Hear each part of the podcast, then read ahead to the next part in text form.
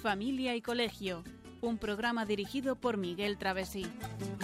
Cuando se miran sus ojos, cuando se escucha su voz, es más linda la mañana, nos alumbra más el sol. Cuando nos brindan su risa, cuando nos dan su candor,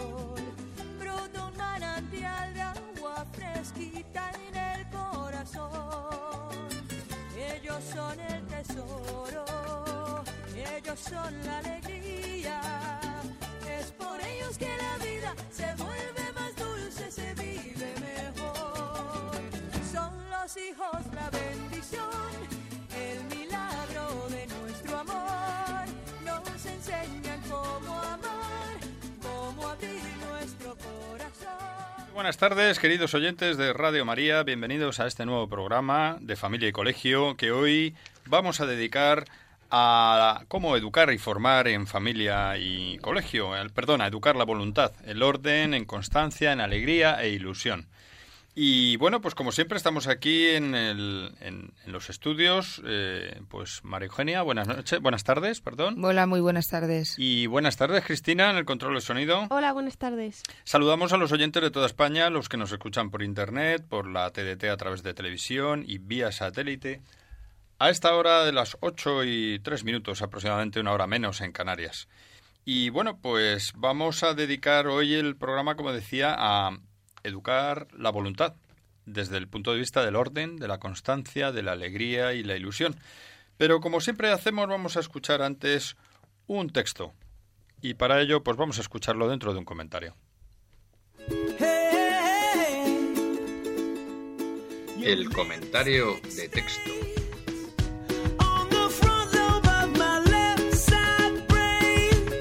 Una de las grandes carencias de la juventud de hoy es la fuerza de voluntad, la energía interior para afrontar las dificultades, retos y esfuerzos que la vida plantea continuamente. Desarrollar la capacidad de autodominio de los alumnos se ha convertido en un objetivo de primordial importancia, de modo que sean capaces de esforzarse para conseguir lo bueno, aunque cueste y la recompensa no se alcance enseguida. El desarrollo de la fortaleza apoya el de todas las demás virtudes. No hay virtud moral sin el esfuerzo por adquirirla. En un ambiente social como el actual, donde el influjo familiar es cada vez más reducido, el único modo para que los jóvenes sean capaces de vivir con dignidad es llenarles de fuerza interior. La capacidad de esfuerzo está muy relacionada con la madurez y la responsabilidad.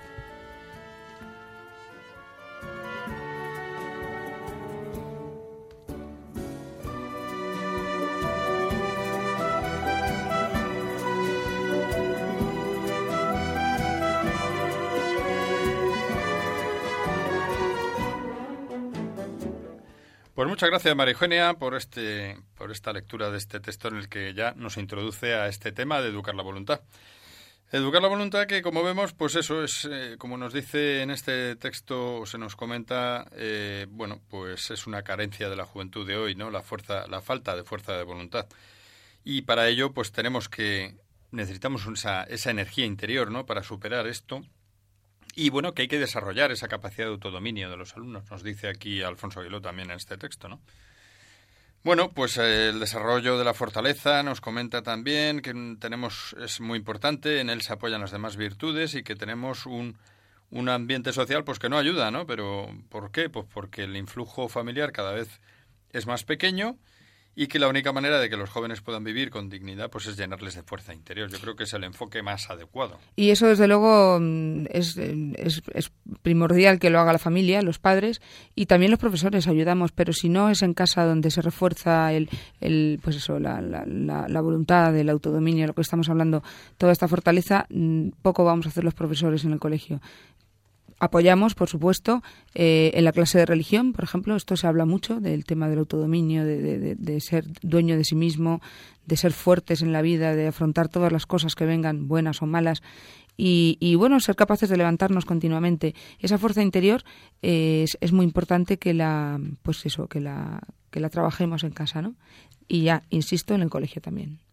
Muy bien, pues es una introducción yo creo que muy interesante, ¿no? Porque ahí nos dice cómo, eh, bueno, pues que la gran necesidad, que ahora lo vamos a ver también en el desarrollo del programa, de, bueno, pues de desarrollar la fuerza de voluntad. Sin fuerza de voluntad poco podemos hacer, ¿no? Y, y bueno, pues es algo que es muy importante y que va basándose en esta cuestión del autodominio de los alumnos, pues que, que requiere ese, ese esa exigencia es la que nos lleva a, que tengamos una fuerza de voluntad, a conseguir una fuerza de voluntad en ellos importante.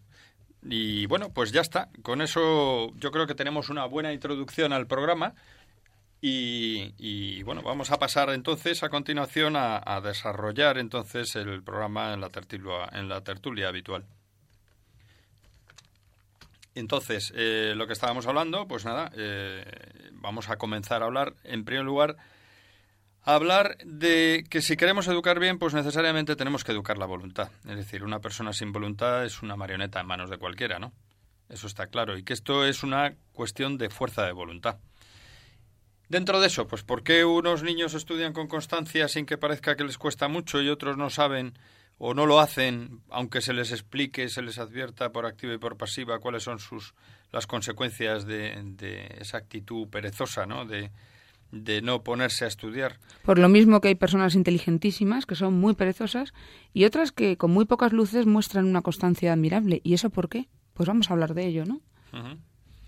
Bueno, lo primero, lo primero que tenemos que saber es que en la base del edificio de la personalidad está la voluntad, como hemos escuchado en el texto que hemos oído hace un momento, ¿no? Y ahí, pues, eh, tenemos que saber que el valor de una persona, de un hombre, depende en una gran medida de cómo pueda formar su voluntad, es decir, a qué nivel, a qué grado sea capaz de llegar a formar su voluntad. Hombre, de hecho, una persona será más libre en la medida en que sea señor de sí mismo, ¿no? En la medida en que, en que guíe, encauce y pueda dominar sus pasiones, sus sentimientos, sus instintos y actúe por encima de las circunstancias externas, ¿no? Yo creo que, que hay que seguir los criterios que, le, que, que, que presenta la razón más que más que el sentimiento. Y, eso es algo de lo que, estaba, que estábamos hablando antes, ¿verdad?, que ocurre hoy en día. El sentimiento parece que tiene que estar por encima, las pasiones. Y al final, pues, pues tenemos un poco lo que decías al principio, Miguel, marionetas, ¿no? Porque estamos mm, a merced de, lo que nos dan y de lo que pretenden que, que, hagamos, ¿no? Y que usemos. Y efectivamente, pues eh, está claro que ese, esa necesidad de dominar las pasiones, los instintos y que tiene que estar por encima de las circunstancias, pues, pues eh, también tiene que seguir criterios que les diga, que le dicte la razón, ¿no? Razón iluminada por la fe, ¿no? Eso está claro.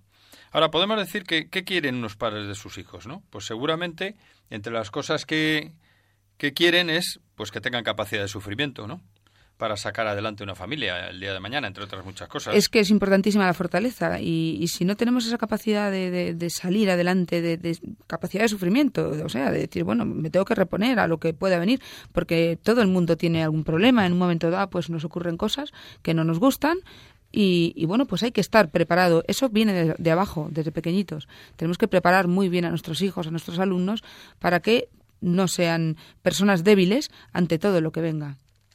Luego otra cosa que es importante, que, seguro que los padres lo desearíamos de nuestros hijos, es que sean capaces de trabajar pues en equipo dentro de su trabajo profesional, ¿no? Es decir, que no sean personas que estén aisladas y que el día de mañana, pues cuando tengan que realizar un trabajo con otras personas, pues se queden descolgadas, no sepan cómo actuar.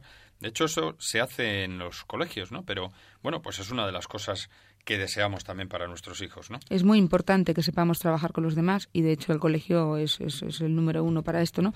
Tenemos equipos, tenemos grupos de trabajo y, y, bueno, eso favorece muchísimo la sociabilidad y el buen trato y el buen hacer de unos alumnos con otros, que será para el futuro muy bueno, ¿no? para luego el trabajo profesional.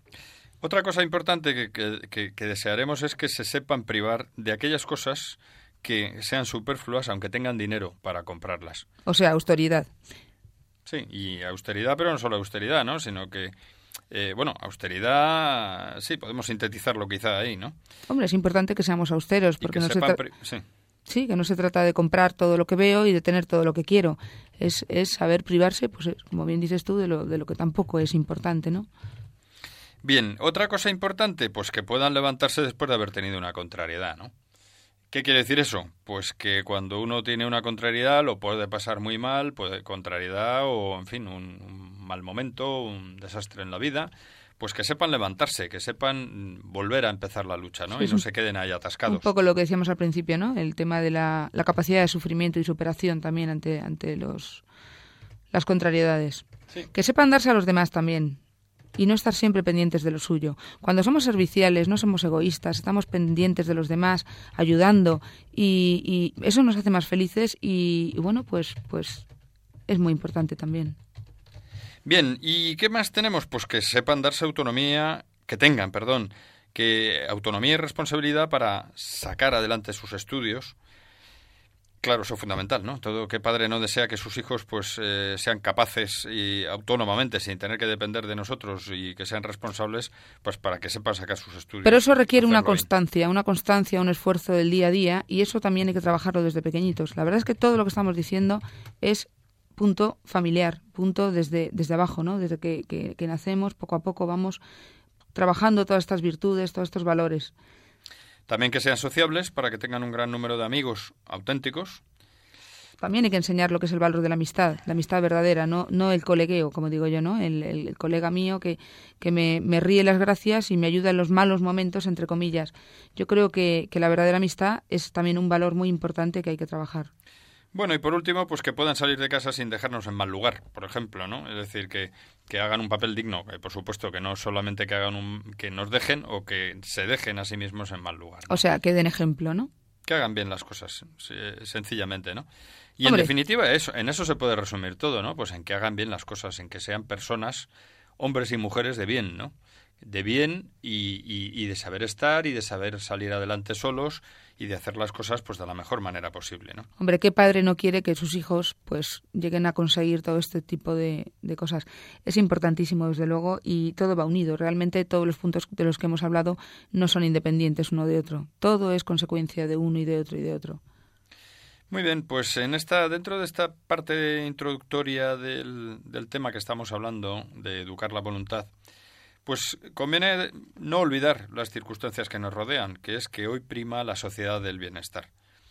¿Y qué quiere decir esto? Pues quiere decir que vivimos en una sociedad posmoderna, que se llama, donde el Homo sapiens, eh, el hombre, pues eh, que se rige por la inteligencia y la voluntad, pues abunda menos que el hombre, el Homo sentimentalis, es decir, aquel que valora el sentimiento, los caprichos, los gustos, las sensaciones y los placeres por encima de la razón y de la voluntad. Y esto es un hecho. Lo estamos viendo todos los días, lo estamos viendo en televisión, lo estamos viendo en la radio, lo estamos viendo a nuestro alrededor. Pues estamos en esa sociedad. Y lo vemos tanto que sin querer acabamos trabajándolo. Acabamos trabajándolo y nuestros hijos son el reflejo de esto. Y de nada vale lamentarse. O sea, lo que tenemos es que saber en qué ambiente nos movemos, en qué circunstancias eh, tenemos que trabajar y a partir de ahí, pues eh, poner remedio. Bien, pues al final y como conclusión de todo esto hemos hablado de que hay que educar la voluntad en primer lugar, que esto es un tema de fuerza de voluntad, que requiere constancia, que en la base de todo está la voluntad ¿eh? y, que, y que eso requiere ese esfuerzo. Hemos hablado un poco de por dónde van los tiros de lo que queremos unos padres de nuestros hijos y de ese ambiente que nos rodea. ¿Y cuáles son los principales elementos para educar la voluntad? Pues ahí tenemos, fundamentalmente son uno, dos, tres, podemos decir que cuatro, ¿no? Cuatro bloques. La motivación, del, del cual ya hemos hablado en otros programas, el orden, la constancia y una mezcla entre alegría e ilusión, ¿no? Bueno, pues en este programa nos vamos a centrar en los últimos, ¿no? En el orden, en la constancia y en esa mezcla de alegría e ilusión que son necesarios para al final llegar a educar la voluntad y educarla pues de la mejor manera posible, ¿no? Bien, pues esta es la introducción que queríamos hacer así al principio para abrir boca y para que nos centremos en lo que estamos hablando, ¿no? A continuación, pues vamos a hablar de entender bien el orden, ¿no? Porque si vamos a ir hablando de cada uno de los temas, de orden, constancia, la alegría y la ilusión, pues vamos a ir desgranando en qué consiste cada uno de ellos, ¿no? Pero entendiéndolo bien, ¿no? Porque a veces hay un poco de leyendas urbanas o mitos de qué es el orden. eso es un desastre, ¿no? Nuestros hijos enseguida, Buah, esto es una barbaridad porque qué maniático del orden o tal, ¿no? El orden realmente, y también la constancia, pues son, al final, lo que van a producir es regularidad en las acciones y que los objetivos no queden permanentemente aplazados, los objetivos que uno se plantea, ¿no? Y que lo que nos rodea no quede amontonado eh, sin, sin fecha de fin. Es decir, el orden tiene al final una finalidad muy buena, ¿no? Se consigue regularidad en las acciones, se consigue que los objetivos eh, que nos planteemos se consigan, se, se alcancen y que las cosas pendientes pues no se queden ahí en un rincón. Efectivamente, por lo tanto, para el orden necesitamos constancia y hay que trabajarla constantemente. Dicho sea de paso. Claro. claro. porque si no hacemos eso, lo que no vale es el orden ese de, uy, ¿cómo está todo? Lo voy a ordenar hoy y luego poco a poco lo voy desordenando hasta que dentro de, de un mes vuelvo a ordenar. Eso no es orden. Aquí hablamos de un orden constante, del día a día, del poco a poco y de, y de pues de la constancia. Así es que mm, yo creo que, se entiende perfectamente. Van hermanados. De todas maneras, el orden, ya que lo dices, eh, muchas veces hay personas que interpretan, bueno, es que todo el día ordenando, todo el día ordenando, no. Si tú lo, de lo que se trata es de ordenar una vez lo que está desordenado y a partir de ahí mantener unas pautas, ¿no? Mantener ese orden. Y mantener ese orden no cuesta, porque al final es una rutina. Entonces, si uno cuando llega a casa, si un, un, chico cuando llega a casa, el abrigo lo coge y lo tira encima de la cama, se quita la camisa, la deja arrugada en un rincón, le cuesta eso el mismo esfuerzo que coger ese mismo abrigo en lugar de tirarlo en la cama, colgarlo en su percha y en lugar de tirar la camisa, si está si hay que echarla a lavar, echarla a lavar y si no colgarla en otra percha. Y con eso que se evita, pues que al final se lleve uno la bronca y además eh, tener que hacerlo, porque al final lo va a tener que hacer igual. Entonces, escoger hábitos, ¿no? Ahora, vamos a ver qué realizaciones concretas tiene el orden, ¿no? El orden, en primer lugar, lo vamos a anunciar porque ya enseguida vamos a, pasar a un tiempo musical eh, para hacer un pequeño descanso y además eh, centrarlo en el tema también, esa, esa música. Pues el orden implica algunas realizaciones concretas, que son la puntualidad, dividir bien el tiempo, una correcta división del tiempo, y colocar lo que normalmente utilizamos adecuadamente, ¿no? Sí, lo que sería el orden material. Bueno, pues sin más vamos a pasar a escuchar precisamente una invitación a ser feliz, a la ilusión y a la alegría, dos de las cosas de las que estamos hablando dentro de esto.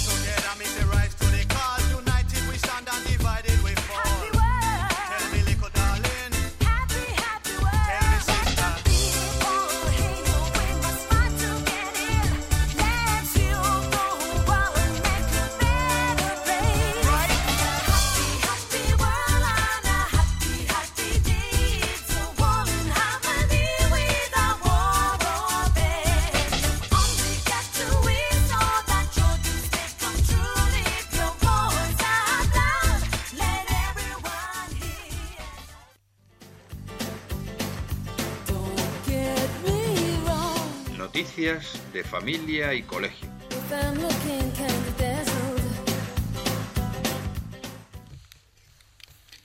Pues vamos a escuchar este tiempo de noticias en el que vamos a hacer un breve repaso de las últimas que ha habido a lo largo de estos días desde el último programa en relación con familia y colegio. ¿Qué supone para el contribuyente marcar la X a favor de la Iglesia en su declaración? No supone coste alguno. No se paga de más. Y el 0,7% de sus impuestos se destinará a colaborar para que la Iglesia siga desarrollando su labor, que se traduce principalmente en la celebración del culto, o sea, la Santa Misa y los sacramentos, en la retribución del clero, entre otros retribuciones de los sacerdotes y sostenimiento de los seminarios, y en las acciones pastorales y caritativas, como preparación de catequesis o actividades caritativas y de promoción social. Ante la pregunta ¿puedo marcar la casilla de la Iglesia y la de fines sociales al mismo tiempo? La respuesta es que es posible marcar las dos casillas, y en ese caso se destinará un 0,7% de sus impuestos a la Iglesia Católica y otro 0,7% a fines sociales, excepto en País Vasco y Navarra. Si se, ni se paga más, ni en su caso Hacienda devuelve menos. Informe de ataques a la libertad religiosa en España durante 2014. Por cuarto año consecutivo, el Observatorio para la Libertad Religiosa y de Conciencia ha realizado el informe sobre ataques a la libertad religiosa en España. Durante 2014 se han producido en nuestro país 91 ataques, la mayoría hacia cristianos. Comprobamos que se intenta eliminar a la religión del espacio público, a la vez que se menosprecia e insulta a las personas por su fe, e incluso se atacan sus símbolos en esta batalla contra las creencias personales, explica María García, presidenta del Observatorio para la Libertad Religiosa y de Conciencia. La nueva selectividad. A partir de 2017, la selectividad denominada reválida será tipo test, con preguntas de asignaturas troncales y específicas. El examen contará un 40% de la nota final de bachillerato y cada centro universitario podrá hacer una prueba, también habrá una reválida al terminar primaria y otra al acabar la ESO, con un 30% de la nota final respectivamente.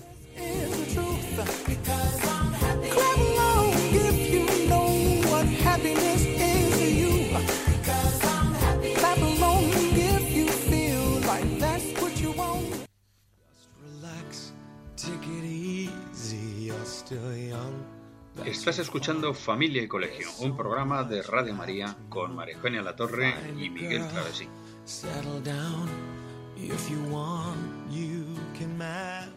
Muy bien, pues este programa que estamos haciendo ahora mismo, en el que estamos hablando de educar la voluntad, estábamos diciendo que el orden implica algunas realizaciones concretas como la puntualidad, la correcta división del tiempo y la colocación de lo que normalmente empleamos. ¿Y cómo se desarrolla? Pues en cuatro aspectos distintos. Hombre, yo creo que un orden importante y yo creo que es en el que de donde sale todo es el orden en la cabeza, ¿no? Es el principal orden. Si no tenemos en nuestra cabeza, como se suele decir ahora, bien amueblada, ordenada, pues eh, realmente mm, nos equivocaremos en todo lo demás, ¿no? Es muy importante el orden en la cabeza, es muy importante en el tipo de vida que llevamos.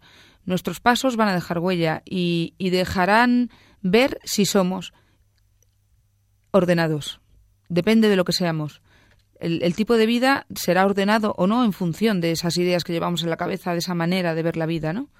Otro aspecto importante es, hemos hablado de la cabeza, del tipo de vida, pues en la forma, en cómo hacemos las cosas, en nuestro aspecto también, en el comportamiento, en la higiene que tengamos, en, en todo, ¿no? Que también es consecuencia del tipo de vida que llevamos. Consecuencia de lo anterior. Y por último también, el último aspecto importante es en los objetivos que queremos conseguir, porque si tenemos un caos en hacia dónde estamos queriendo, queriendo llegar, pues claro, eso no es ordenado, ¿no? Es decir, tenemos que unir esos cuatro aspectos, la cabeza, el tipo de vida, la forma de hacer las cosas y los objetivos a alcanzar. Sin embargo, además de eso, perdón, al orden exterior le corresponde otro interior, porque si uno no tiene si uno tiene un orden exterior tendrá orden interior y viceversa ¿no? de hecho es reflejo también el orden exterior del orden interno. Y eso es muy importante. Y bueno siempre alguien que esté escuchando esto estará pensando bueno pero tampoco hay que pasarse no bueno efectivamente no podemos caer en la no debemos caer en la exageración en la rigidez pero hay que entenderlo bien no eh, hay que entenderlo bien en el sentido de que, claro, si nos vamos al extremo de un orden exagerado, de maníaco, ya, pues eso nos impide trabajar de manera flexible. Lleva de camino de cabeza al perfeccionismo, ¿no? Y eso, ¿qué genera? Pues insatisfacción, de manera que el que lo practica pues se convierte en una persona neurótica que no funciona de manera relajada, fluida ni sana, ¿no? El perfeccionista nunca está contento y además se exige a sí mismo y les exige a los demás demasiado, produciendo a su alrededor pues la consecuencia más lógica que es el miedo al fracaso. Hombre, hay que tener en cuenta que nadie es perfecto, no somos perfectos y que, que, bueno, que las cosas las vamos haciendo como buenamente podemos, pero la rigidez hay que dejarla, hay que dejarla a un lado, sí. Lo que pasa es que yo creo que todos tenemos estamos en, entre, los dos extremos de la persona ordenada, súper equilibrada, que hace todo muy bien, y la persona muy rígida, yo creo que todos ahí estamos en un, en un rango más o menos, mayor o menor de una cosa y de la otra, ¿no? Eh, bueno, perdón, del desorden a la rigidez, ¿no? Y entonces lo ideal es el equilibrio, ¿no? Una persona ordenada con cierta flexibilidad. Eh, a veces caemos un poco del bando del caos o caemos un poco del bando de la rigidez, ¿no? Los extremos pues no son muy habituales, ¿no? No es muy habitual ver una persona al 100% caótica ni al 100% rígida. No obstante, la tendencia de los adolescentes suele ser más bien a inclinarse del lado del, del caótico, del caótico, ¿no? Porque además es lógico, lo, lo lleva consigo la edad, ¿no? Y bueno, ¿y qué permite un orden sano, un orden bueno, un orden equilibrado? Pues agilizar la vida y ampliar los horizontes. A uno le permite hacer lo que debe hacer en cada momento. Esa es la gran ventaja de ser ordenado o de tener orden en su vida, ¿no? En la vida de una persona. Y, eso lleva consigo que uno puede crear su propio futuro. Porque claro, si yo tengo claro cuáles son mis objetivos, si tengo claro cómo debo alcanzarlos y lo hago de una manera ordenada, equilibrada, sana, eh, etcétera, pues al final conseguiré crear mi propio futuro. Lo que yo quiero alcanzar, lo lograré. Eso es lo ideal, eso es lo que tenemos que conseguir con nuestros hijos y nuestros alumnos, que sean capaces de ordenar su vida, de ir llevando ellos las riendas poco a poco para ir consiguiendo sus objetivos. Bien, pues eso es lo que tenemos que hacer, ¿no? ¿Y qué ocurre cuando pasa lo contrario? Pues en el caos, la improvisación, el descuido, el no tener claro qué tiene uno delante de sí, y en consecuencia uno, pues aparte de que su vida se desorganiza y que el proyecto que tiene se desmorona, porque está sometido pues al capricho y a los cansancios psicológicos, al final uno se siente un fracasado. ¿Qué es lo que les pasa, a, por desgracia, a muchos adolescentes cuando viven en el caos? ¿no? Llega un momento en que dice, bueno, si es que yo no consigo nada, no salgo adelante, mm, resulta que, que no puedo con las matemáticas, no puedo con la lengua y suspenden un montón de asignaturas, lo ves, yo no puedo con esto, tal. Dices, no, es que hay que darle una vuelta completa a la vida, ¿no? Tienes que ver la vida de otra manera, tienes que empezar a organizarte poquito a poco y cuando uno va viendo que consigue éxitos, al final, pues va viendo que es dueño de su futuro y es dueño de sí mismo, ¿no? En el fracaso escolar, eh, la mayoría de los niños tienen ese desorden de vida. Claro, desgraciadamente vienen de casa, ¿no? Vienen con familias desestructuradas o con problemones que les hacen no estar centrados en los estudios y en lo que tienen que estar. Y, bueno, pero yo creo que esto tampoco tiene que deprimirnos porque todo tiene arreglo. Y, se trata de dar la vuelta, como bien dices, a la tortilla y de, y de empezar poco a poco y a ver, vamos a ver qué le pasa a este niño, vamos a intentar partir de cero. Y si tiene que repetir curso, repite curso, no pasa nada, un año en la vida, incluso dos, no tiene ninguna importancia si esto le va a arreglar, ¿no? Es importante que, que el orden se vaya, se vaya creando poco a poco y, por supuesto, al principio con ayuda, pero bueno, es es, es así, pero eh, realmente lo que requiere, no vamos aquí a dar recetas mágicas, pero lo que se lo que exige una situación del tipo de niño muy desordenado, chico muy desordenado, es poner empeño en que esa situación se revierta, ¿no? Y eso supone, pues, empeñarse los padres, empeñarse con el colegio y, bueno, y empeñarse con la persona en cuestión, ¿no? Y hay que estar muy pendientes también para detectarlo tempranamente, porque cuanto más mayores se hacen los niños, más les cuesta, porque es lógico también. Y entonces desde pequeñitos tenemos que ver si el niño es capaz de ordenar, si tiene autonomía. Tenemos que darle en cada, en cada momento esa autonomía que necesita para desarrollarse correctamente. Tenemos alumnos que, que con cinco años todavía no saben hacer lo más elemental y entonces vemos que no, que no es lo suyo. Necesitamos eso, ir poco a poco soltándoles en la medida de lo, normal y, ver cómo se van desarrollando y ahí ir observando y diciendo, oye, pues este niño necesita ayuda, hay que, hay que ponerse manos a la obra cuanto antes. Muy bien, ¿y qué es lo que se puede tener en cuenta en ese caso? Pues que siempre se puede contar con la familia para superar cualquier dificultad, que es lo que nos viene a recordar esta canción. Que cuente conmigo.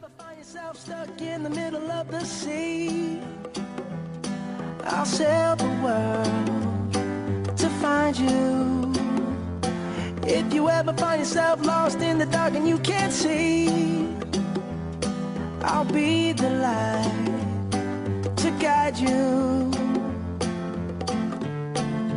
Find out what we're made of when we are called to help our friends in need. You can count on me like one, two, three, I'll be there. And I know when I need it, I can count on you like four, three, two, and you'll be there. Cause that's what friends are supposed to do, oh yeah. Ooh, ooh, yeah. If you're tossing and you're turning I'll sing a song beside you. And if you ever forget how much you really mean to me, every day I will remind you. Oh, find out what we're made of when we are called to help our friends in need. You can count on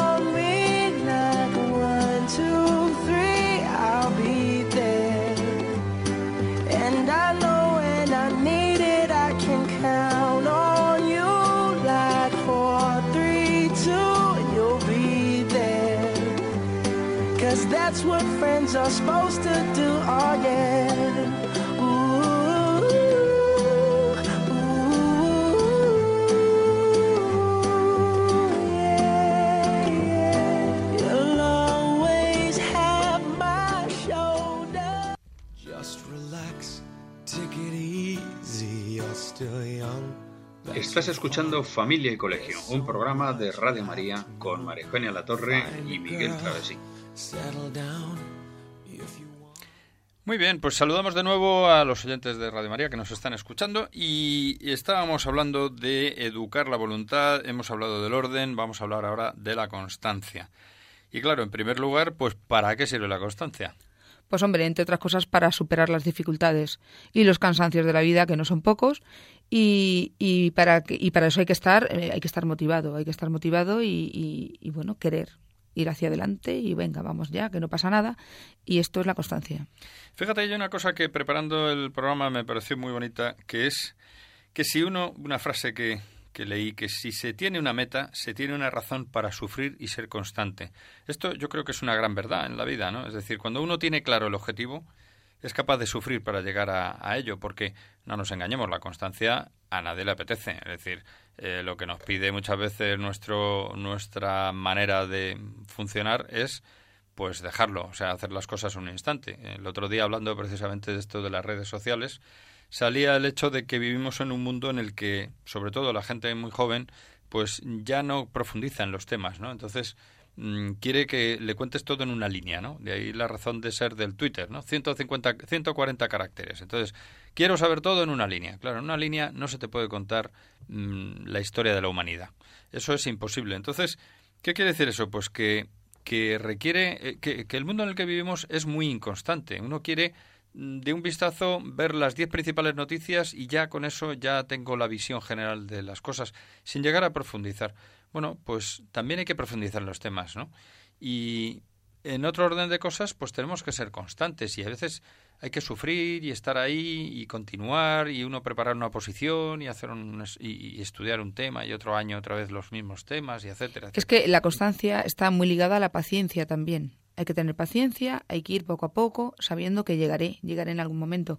Y de hecho, los alumnos, como no tengan esa motivación y ese afán de, venga, voy a, voy a ir hacia adelante, voy a, voy a superarme, eh, no, no, como no tengan eso, no, no podrán ser constantes nunca, no podrán superar las cosas porque se cansarán. Ese es el problema de los niños también, desde que son pequeños, como no les eduquemos en la constancia, en el, esfuerzo, en el tesón, los niños, lógicamente, se cansan, se cansan como nos cansamos todos, y como no tengan ese, ese hábito constante, eh, caen. Por eso luego tenemos estos fracasos escolares, ¿no? Y tenemos estos niños que, que no, no podemos hacer carrera de ellos. Entonces hay que, hay que educar la voluntad fundamentalmente, vamos. Y se requiere compromiso, se requiere esfuerzo, reciedumbre, fortaleza. Qué importante es esa paciencia. palabra, ¿verdad? Esa de, de la reciedumbre que está tan olvidada. Qué Es una palabra que no se entiende. ¿eh? A mis alumnos hace Ser poco me recio. decían, me decían, señor, ¿qué es reciedumbre? Digo, para que lo entendáis, fortaleza, ser fuertes. Fuertes no de fuerza física, sino fuertes de espíritu.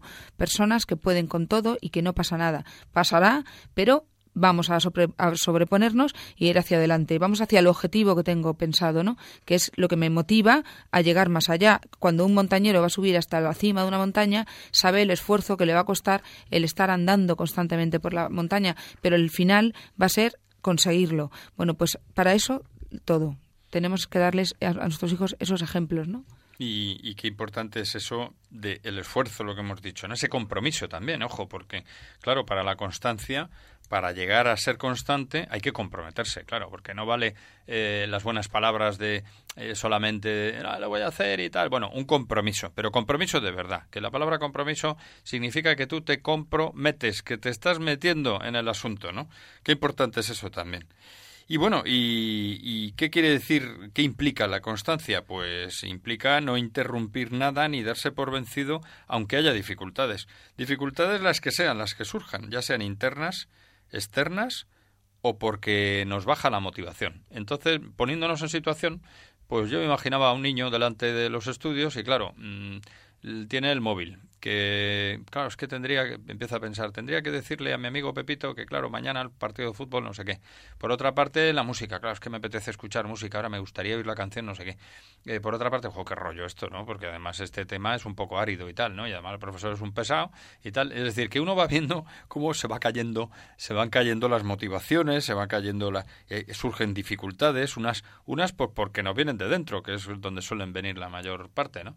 Por eso es muy importante que pongamos en funcionamiento la voluntad. Y la voluntad viene de la inteligencia. Somos seres inteligentes, le explico yo a mis alumnos, y tenemos que trabajar la voluntad, que es el querer hacer algo. Tú a un perrito no le puedes poner a, trabajar la voluntad porque no, tú le puedes enseñar, pues eso, ve- 20 veces mm, torta cada vez que no hagas una cosa y entonces al final el pobre perro lo hace.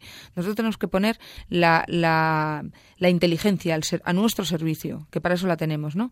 Y de ahí decir, voy a ser voluntarioso, voy a hacer las cosas porque yo quiero hacerlas, aunque sea un rollo, porque no todo es divertido en esta vida. No, claro, y además, pues eh, eso, que, que uno tiene que, que estar ahí, que, que no, no levantar el pie del acelerador y decir, oye, que tengo que seguir haciendo esto, ¿no? Y hay que quererlo todos los días. La verdad es que tiene mala sombra a veces porque eh, la constancia exige el poquito a poco de cada día y realmente no se ve, no se ve normalmente. Y, y claro, parece que, no llego, no, no llego a la meta. Y eso sobre todo le pasa a los niños, que quieren ver las, las, la- el fin en el momento y, y eso no es así. Entonces, bueno, pues ahí hay que trabajarlo, ¿no? También nos pasa eh, que es muy importante, volvemos siempre al tema del ejemplo, ¿no? Es decir, si los padres no somos constantes, los niños lo detectan. No es que lo detecten, es que tienen la antenita esa puesta permanentemente, como la radio, y aunque ellos estén a, la- a su bola, pues están viendo nuestras actitudes, claro.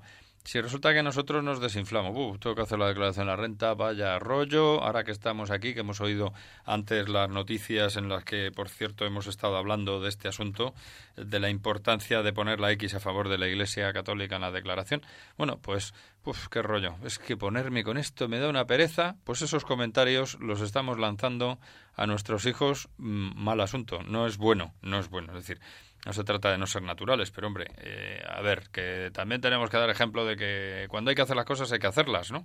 Y la constancia la captan nuestros hijos perfectamente. No se trata de darles un sermón. Oye, mira que hay que estudiar. Eso no sirve absolutamente para nada. Sí, en un momento dado se les puede decir y se les debe decir. Pero lo que sirve es que ellos, eh, sin, es psicológico, no, no, no piensan mis padres son constantes o no. Simplemente lo ven. Lo ven como se ve, que todos los días, ellos ven que todos los días desayunamos, todos los días comemos, todos los días rezamos o todos los días hablamos con la abuela. Pues eso es algo que les va a quedar dentro sin necesidad de, de, sermonear. Muy bien, pues a la vuelta ahora mismo de vamos a hacer el recordatorio del tiempo en el que nos encontramos. Eh, pues vamos a pedir a nuestros oyentes que intervengan para comentarnos eh, qué opinan en relación con esto del orden. ¿Cómo está hoy en día el orden en, el mundo que nos rodea, en sus familias, en sus casas? Y nos escuchamos en un ratito.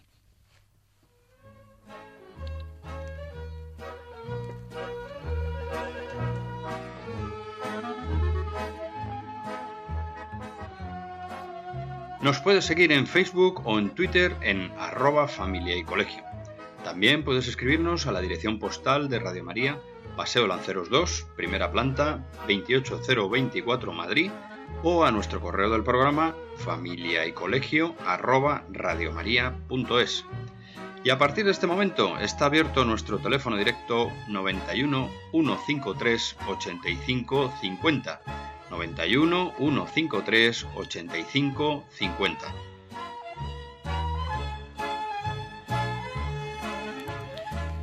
Bueno, pues como estamos hablando, eh, estamos diciendo hace un momentito, la importancia de la constancia pues es fundamental. Es, estamos en que esto significa seguir queriendo todos los días, que todos los días tenemos que seguir queriendo hacer las cosas.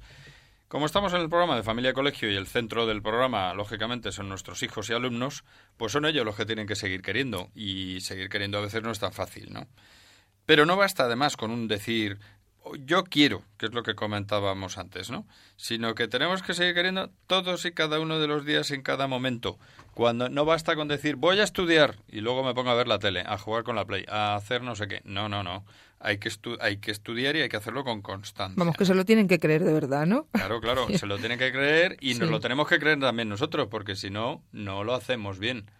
Con lo cual, eh, hay, que, hay que mirar también hacia adelante, con ilusión, para alcanzar la cima a la que queremos llegar, a la que quieren llegar nuestros hijos. Y hay que ponerles ilusión a ellos. Yo esa ilusión la traduciría muchas veces en esperanza también. ¿Eh? esa ilusión se puede reflejar en, que tienen esperanza, en que las cosas van a salir bien, en que llegará un momento en el que lo consiga.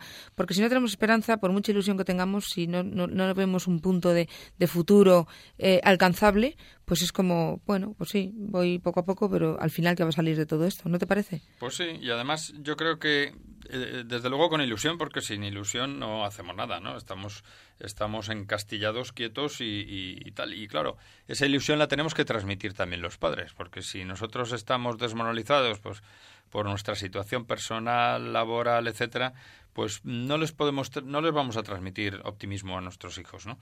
De todos modos, eh, es muy importante que, que esa constancia también la vean reflejada en nosotros, ¿no? Y, bueno, pues eso, eso también, mm, cómo, ya que hemos preguntado, si quieren intervenir nuestros oyentes, el, cómo ven ellos el orden en, en, el mundo actual, ¿cómo ves tú, María Eugenia, y tú con tu experiencia también eh, laboral en el colegio, pues el, este, este tema del orden, ¿no? ¿Cómo se vive? Bueno, pues eh, también depende mucho de las familias. La verdad es que eh, sí, mucho del orden viene de casa y entonces pues normalmente el niño es el reflejo de, esa familia en la que está viviendo. Cuando tenemos alumnos que, que no saben no saben nada, no, no pueden estar quietos, no, no saben dónde tienen la mano derecha, no, no son capaces de, de aguantar cinco minutos, nos damos cuenta de que tienen algún problema detrás y normalmente es un problema familiar. A lo mejor, bueno, pues, a veces pues, psicológico. Sí, bueno, desestructura de la familia, a lo mejor los padres se han separado, bueno, no tiene por qué ser así, hay padres que se han separado y los niños están perfectamente, pero ahí es cuando hay que hacer un esfuerzo mayor porque lógicamente los niños tienen estructurada en su mente una historia familiar y, y eso lo tienen que llevar a cabo los padres, para eso se han casado o han tenido los hijos. Sin embargo, cuando, cuando se ha roto, cuando ha habido pues mm, malos tratos o malas historias, pues los niños lo, reflejan. También muchas veces porque los padres, que son estupendísimos, son pues, pues personas que no se dan cuenta de que hay que educar a los niños en, desde el principio, que no es cuestión de, bueno, ya cuando sea mayor le enseñaré a ordenar, no, desde pequeñito. De hecho, en el colegio, desde los tres años, eh, se da muchísima importancia a las normas y una de las normas fundamentales es el orden. El orden, em, el orden material y el orden, digamos, mm, interno. porque los niños tienen que saber en un momento dado que es el momento de sentarse, de escuchar a la profesora, de ordenar las ideas que la profesora está dando y luego eh, exteriorizarlas. O sea, que, que, que no es maco de pavo lo que se hace en el colegio. Se trabaja muchísimo. Y, y, bueno, pues, pues está ocurriendo eso, lo que me preguntas, Miguel, que depende de las familias, depende de los niños también, porque luego están los caracteres, que no, que a veces pues es difícil. Hay niños que no son fáciles, pues por- porque han nacido así. Sí, Y entonces, claro, ¿no? claro, entonces bueno, pues pues depende de. ¿Y tú crees que se nota esto. mucha diferencia entre el orden en, en el colegio y luego el orden en su casa o Hombre, esto es- va de la mano? Yo creo que va de la mano normalmente. O sea, es, lo ra- ves en el colegio, es raro el, el niño que en el colegio es un desastre y la madre te está diciendo que en casa perfecto todo, ordena todo, recoge todo. Es muy raro. Sí que tenemos casos a lo mejor de comportamiento, de comportamiento, sobre todo de mutismo, estos niños que están muy calladitos y no hablan nada y la madre luego te dice, pues en casa no deja de hablar. Bueno, eso puede ser, eso sí, sí, sí se da más. Pero el niño que normalmente es un desorden y no, no es capaz de estarse quieto, de, de, de- de- de saber, de saber colocar, colocar dentro de sus posibilidades y de su edad. Nadie habla aquí de, de ordenar una clase entera y de, de tener las ideas claras.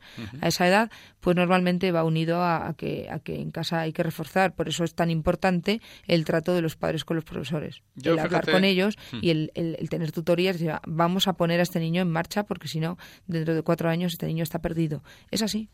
Yo fíjate, veo que, que tú has hablado de colegio, yo en, en el entorno que me muevo, mis compañeros, amigos, veo que eh, hay gente que verdaderamente está preocupada, mm, viendo que a lo mejor su hijo pues no estudia, no es constante, y, y, bueno, pues verdaderamente hacen esfuerzos loables, ¿no? Por estar con ellos a la hora de estudiar o intentar eh, levantarles, se preocupan, están dándole vueltas al problema, hablando con unas personas o con otras, en fin, intentan poner remedio a la situación. Sin embargo, hay otras personas que veo que no, que, que dicen, bueno, esto es lo que hay y tal, pues mi hijo, pues al fin y al cabo, bueno, pues ya sabemos lo que hay, la sociedad... Ya madurará, muchos te están- dicen. Sí, ya madurará, ya cambiará y tal, lo cual me parece bastante preocupante, ¿no? Porque, porque bueno, pues eh, yo creo que, como decimos muchos de estos programas eh, que hacemos de familia y colegio, es que mm, es la actitud más la nuestra tarea más importante en la vida es sacar adelante a la familia y, y una parte muy importante de la familia son nuestros hijos, ¿no? Para el marido la mujer, la más importante para la mujer el marido y a continuación los hijos. Entonces, eh, claro, eh, bueno, pues hay que tratar de conseguir, como decíamos, cuáles eran los objetivos que queríamos conseguir cuando hablábamos de la introducción a este tema eh, de nuestros hijos. Pues hombre, que sean hombres y mujeres de bien, es decir, que sean capaces de, de desenvolverse en el mundo de manera autónoma y para el bien. Y para eso, pues es necesaria la, la, que tengan una fuerza de voluntad grande, porque si son marionetas en manos de otros, no van a ser personas de bien, van a ser lo que otros quieran, ¿no? Yo veo, y porque llevo muchos años en la enseñanza y, y, bueno, pues se, se ve claramente, es fácil detectarlo, que hay muchas familias que, que no, es que no, que, que quieren, que lo intentan, que me dicen, oye, que es que, que, no, que no hago carrera de este niño, que es que no puedo, que, no, que yo le enseño. Y te das cuenta que es que los padres no saben. Creen que saben, pero no saben. Entonces, también hay que decir que tenemos, mm, gracias a Dios, muchísimos medios hoy en día para, para poder aprender. Entonces, hay muchos sitios en los que te van a ayudar a que, a, bueno, escuela de padres, ¿no? Famosa Sí, sí. escuela de padres que se llaman, donde te van a ayudar y te van a enseñar a cómo educar a tus hijos. Nadie ha nacido sabiendo, nadie hemos nacido sabiendo. Y si empleamos bien el sentido común y la voluntad buena y la constancia para educar a nuestros hijos, lo normal es que nos salga bien. Pero hay que saber que no estamos haciéndolo bien. ¿Y cómo lo sé? Pues porque no me sale bien. ¿Y porque no me sale bien? Voy a estudiar mi caso. Tendré que hablar con alguien, tendré que preguntar. O sea que, que esto mm, yo creo que es un- una alerta ¿no? que los padres deberíamos siempre tener ahí. Bueno, vamos a hablar con Adolfo que nos llama desde Huelva. Buenas tardes. Buenas tardes, noches. Buenas tardes, noches, efectivamente. Mire, mire, era para dar mi, mi opinión sobre el orden en los niños y su disciplina y todo eso, ¿no? Yo, por ejemplo, le aplico una técnica a mis alumnos. Eh, por ejemplo, cuando les explico, cuando tienen que recoger su habitación y no tienen ganas porque están cansados o porque han tenido un día muy duro, por lo que sea, Perdón, Adolfo, ¿puedes apagar sí. la radio? ¿Puedes apagar la radio Ah, perdón, que interfiere sí, un poquito? Vale, está. gracias. ¿Está ahora? ¿Está? Sí, sí, ahora mejor, parece que mejor. Sí. Mire, entonces le aplico, le, le hago Sí, digo, tenéis que hacer este ejercicio. Cuando entres en tu habitación, tienes que recoger los zapatos, el chándal, los calzoncillos blancos, eh, qué sé yo, eh, la camiseta, el jersey, y todo se te hace muy largo, muy pesado. Digo, tú piensa que solo ti- piensa que solo tienes que hacer una sola cosa.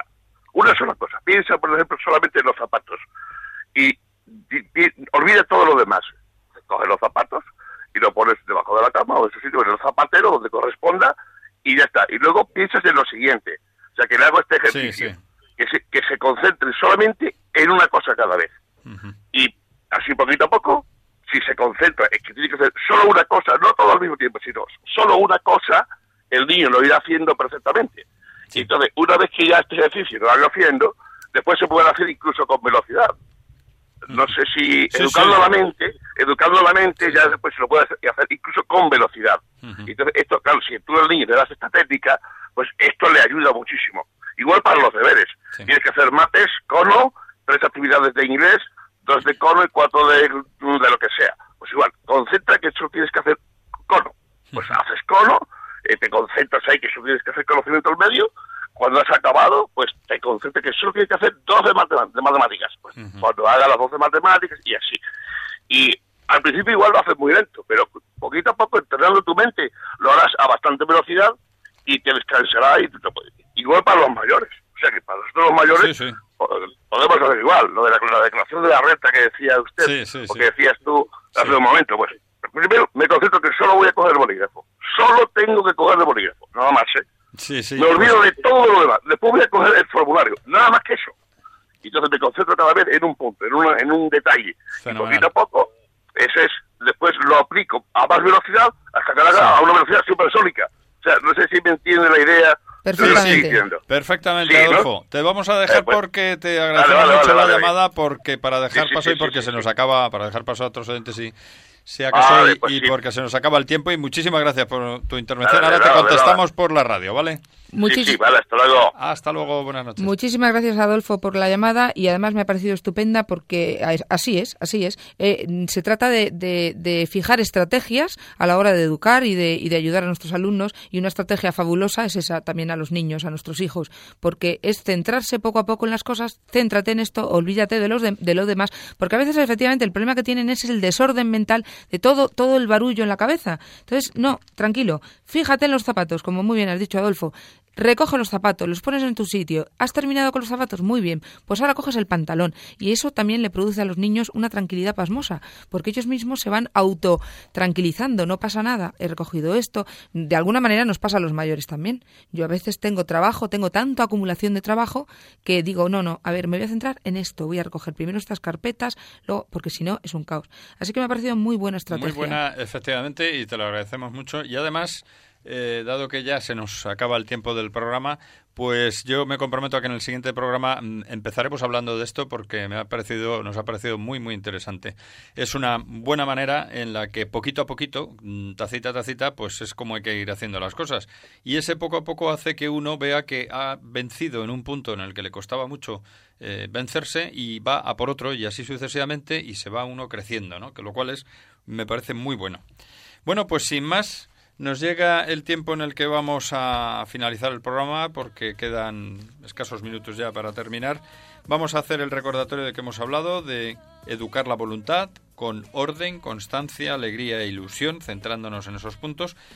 Hemos hecho una introducción en la que hemos visto la necesidad de la, de la voluntad y de la fuerza de voluntad. Y a continuación hemos hablado de lo mismo, de la necesidad, de lo mismo quiero decir, de la parte del orden y de la constancia, de la importancia que tienen. El próximo día continuaremos hablando de también un poquito más de la constancia y de eh, la alegría y de la ilusión, de cómo educar la voluntad y acabaremos con unas conclusiones de interés. Lo único que nos queda es decir que dentro de cuatro semanas estaremos aquí de nuevo para este tema, dentro del programa que estamos haciendo y con el que contará con la presencia de los que estamos aquí habitualmente. Y sin más, pues María Eugenia, muchas gracias. Muy buenas noches a todos. Buenas noches, muchas gracias Cristina en el control de sonido. Buenas noches. Y también, por supuesto, en las noticias, que nos ha ayudado a hacer ese repaso de noticias de, de los últimos tiempos. Y, por supuesto, pues al, a Adolfo en su ilustrativa llamada que nos ha hecho en la radio. Y sin más, eh, hasta el próximo programa. Muy buenas noches.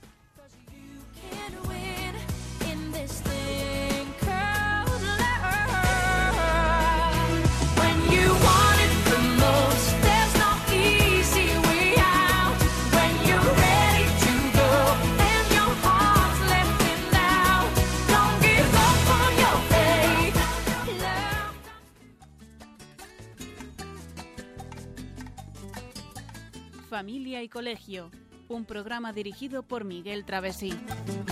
Cuando se miran sus ojos, cuando se escucha su voz, es más linda la mañana, nos alumbra más el sol. Cuando nos brindan su risa, cuando nos dan su candor, brota un manantial de agua fresquita en el corazón. Son el tesoro, ellos son la alegría. Es por ellos que la vida se vuelve.